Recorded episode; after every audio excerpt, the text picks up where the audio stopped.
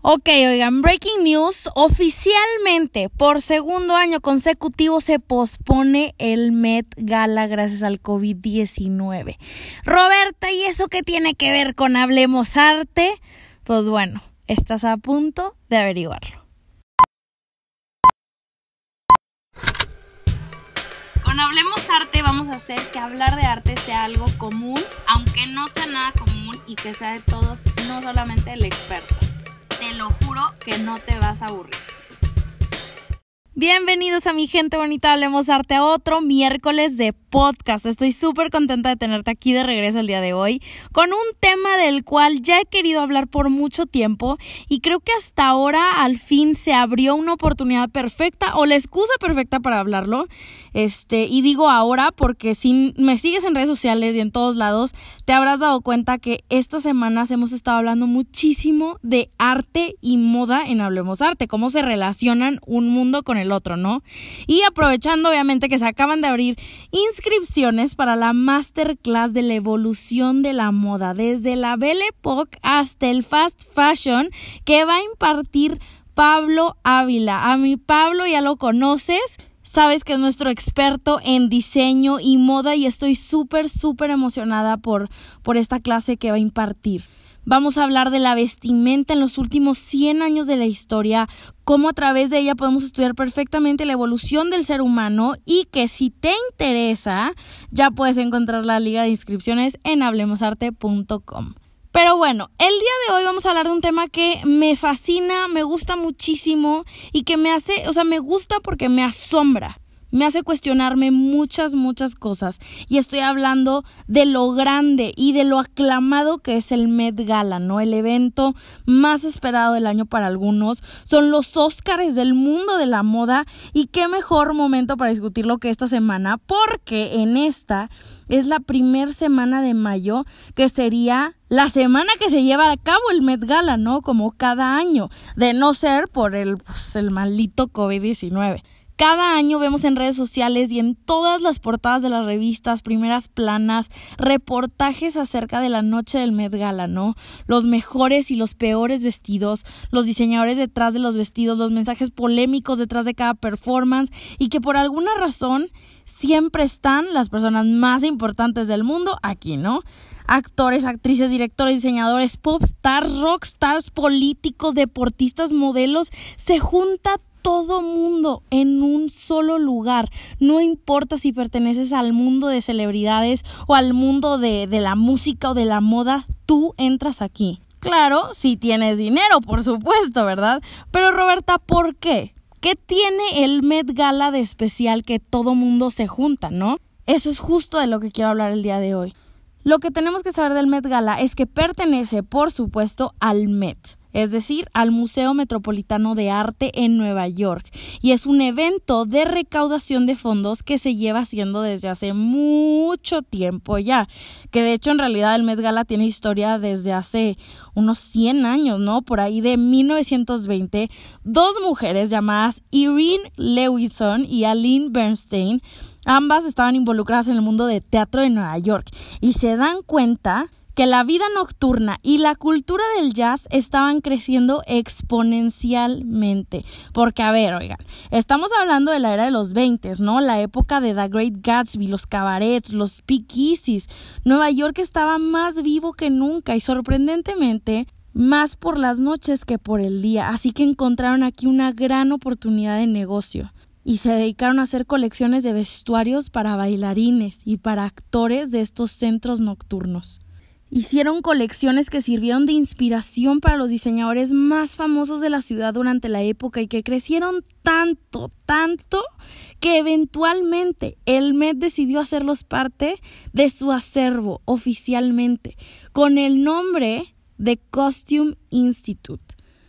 El Costume Institute básicamente se dedicaba a exponer la vestimenta creada por todos esos diseñadores que a pesar de ser utilitaria entre comillas, era una representación de lo que estaban viviendo, de lo que estaban pasando, de los que estaban llegando, ¿no? El mestizaje cultural, los nuevos materiales, nuevas técnicas, pero también, oigan, de las nuevas ideas que se intercambiaban en los centros nocturnos entre los excesos de la noche.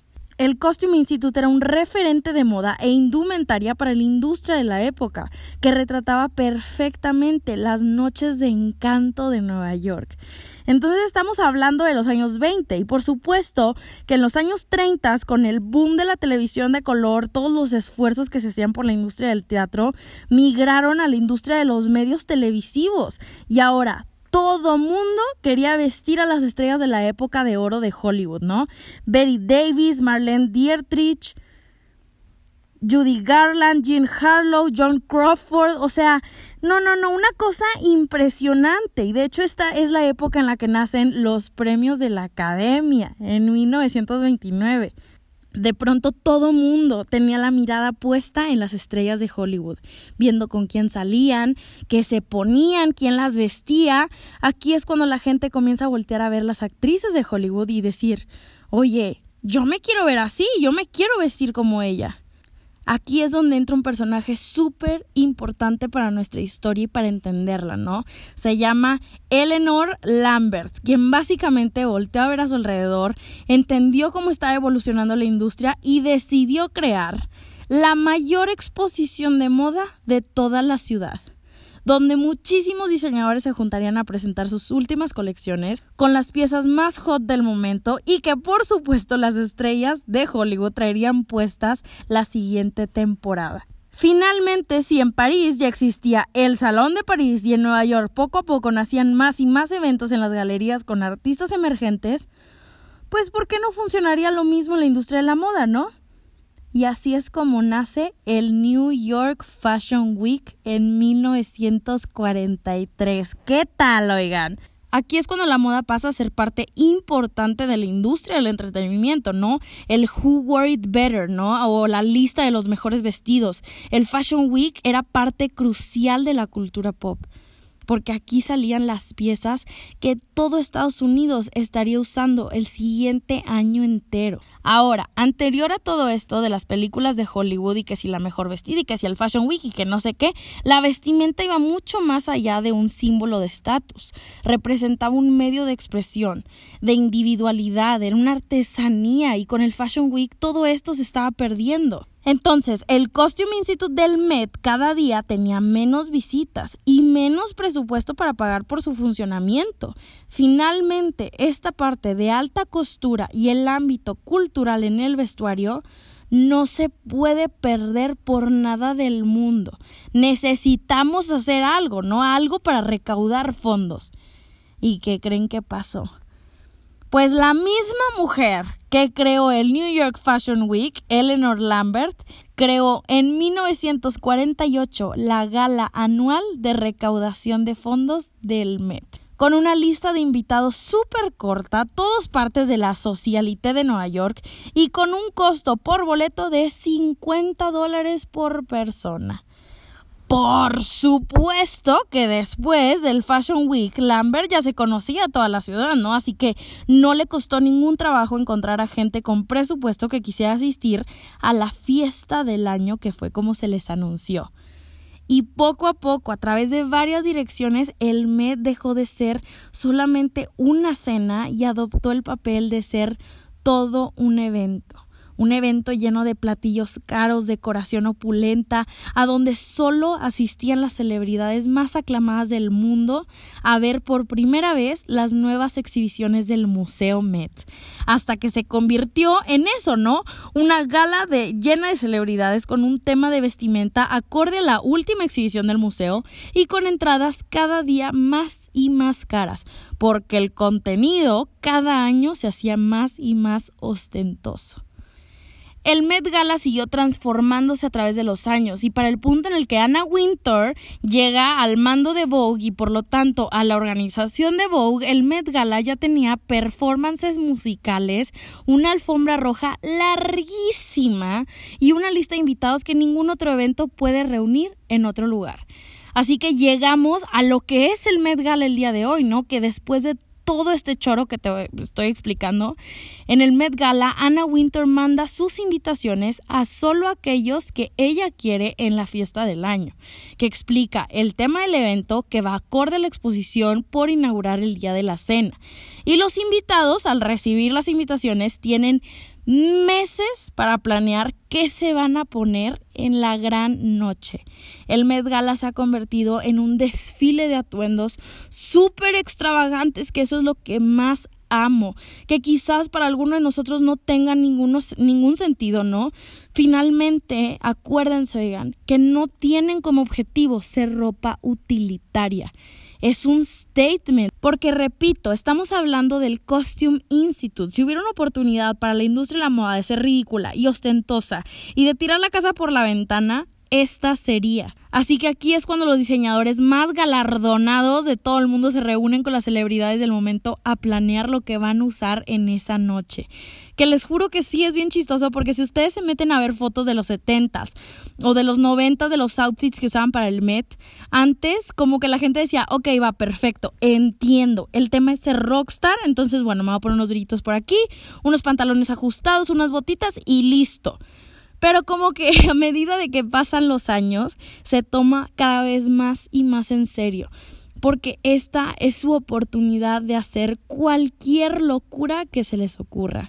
En esta parte te voy a estar mencionando algunos de los vestidos más icónicos que han pisado la alfombra roja de los Met para que busques en Google si es que no te acuerdas, ¿no?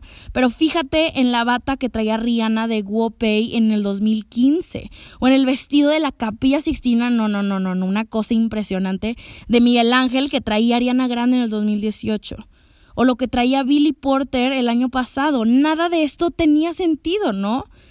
Pero es que estamos hablando de vestuarios no de vestimenta.